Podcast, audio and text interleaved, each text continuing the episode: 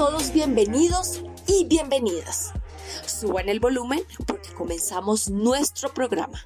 Noticias de la semana. Hoy es un día más de podcast y te saludo en nombre del equipo de comunicaciones internas de Natura y Co América Latina que realiza cada semana este resumen con las principales informaciones del grupo. Yo soy Katherine Oppenheimer y quiero recordarte que nuestro podcast sale todas las semanas y está disponible en las plataformas de audio como Spotify y Apple Podcast. Antes de empezar, queremos agradecer a todos los que están aquí escuchando nuestro episodio cada semana. Y si pueden, compártanlo con algún compañero en Natura y Co. o incluso con conocidos que quieran saber más sobre las acciones de nuestra empresa. Es muy importante para nosotros que este canal siga creciendo y uniendo a nuestra comunidad.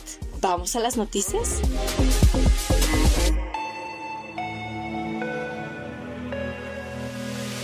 Primero, la encuesta de compromiso de Natura y América Latina ha llegado a su fin. Fueron 14.933 colaboradores que utilizaron su voz para impulsar transformaciones y construir juntos el gran grupo que queremos ser. También recibimos 11.733 comentarios de nuestros equipos y obtuvimos una puntuación de 86 en una escala de 100 de compromiso por la participación en Glint, la plataforma utilizada para realizar la encuesta. Queremos agradecer a todos los que tomaron el tiempo de ayudar y hacer de Natura un lugar mejor para todos.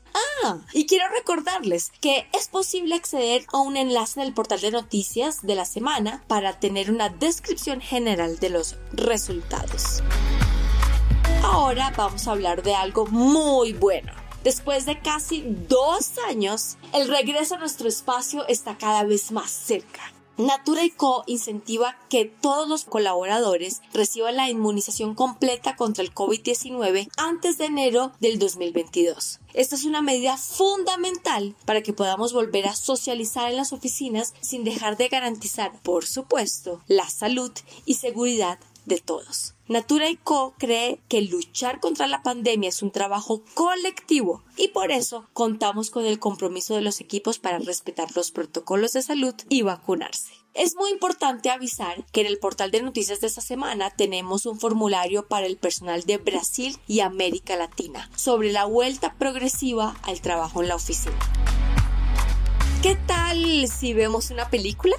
Natura Co. y Water Beer lanzaron el documental A de Abundancia, una película sobre el uso sustentable de Ukuba, y que está en la plataforma disponible en América Latina. La producción es una comunidad amazónica que transformó un árbol al borde de la extinción en símbolo de abundancia y fuente de generación de ingresos para sus habitantes. El estreno de la película, producida por Waterbeard, tuvo lugar el primero de noviembre durante la conferencia número 26 de las Naciones Unidas sobre el cambio climático COP26, que se está llevando a cabo en Glasgow, Escocia. Como hablamos en nuestro último episodio, uno de los pilares de la actuación de Natura y Co en la COP26 es defender la creación de un acuerdo por la naturaleza, basado en el hecho en el Acuerdo de París por el clima. Ah, por la abundancia tiene como objetivo hacer que el mundo vuelva sus ojos hacia la Amazonia el mayor depósito de biodiversidad del mundo, además de albergar a 30 millones de personas. Si las selvas tropicales como la Amazonia continúan siendo taladas al ritmo actual, el mundo no cumplirá sus ambiciones de limitar el aumento de la temperatura global a 1.5 grados centígrados. Para saber todo lo que Natura Eco está haciendo durante la COP26, la empresa está elaborando una página web con contenidos exclusivos que merecen mucho la pena para estar mejor informados sobre lo que podemos hacer para ayudar a nuestro planeta. Para comprobarlo, basta con acceder al portal de noticias. Y antes de cerrar este bloque, te hemos preparado una súper sorpresa. Queremos saber cómo es tu compromiso con la ética. Compruébalo durante la semana del cumplimiento que se celebra del 8 al 12 de noviembre. Te esperamos allí.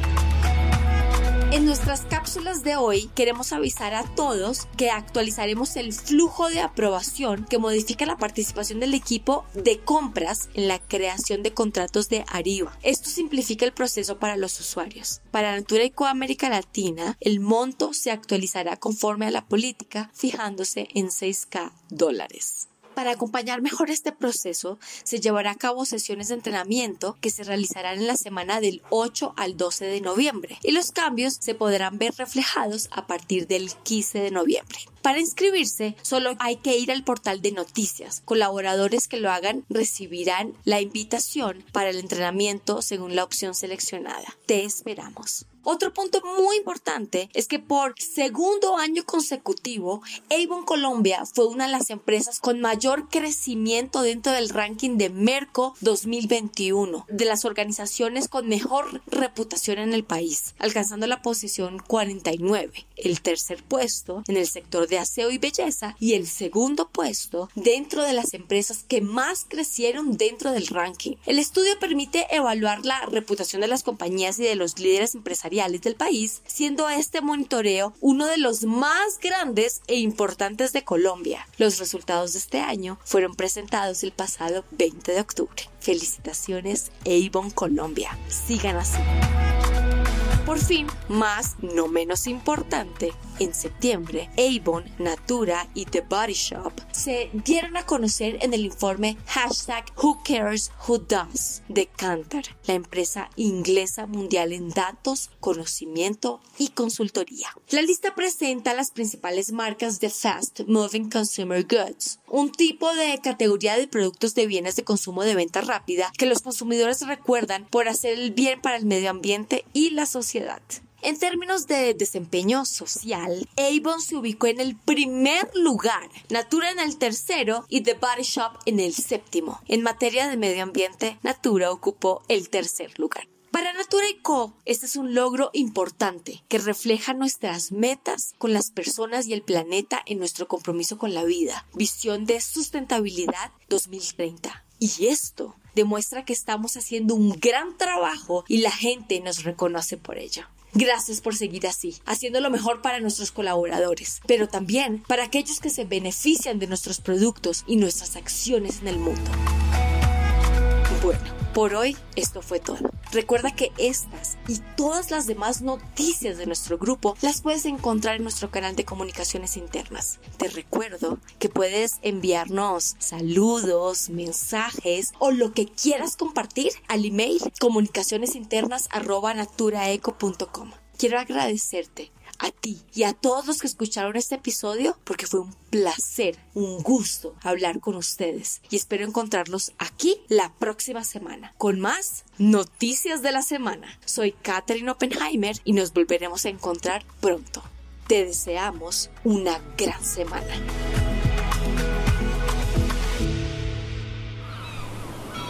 Este podcast foi editado pela Maremoto.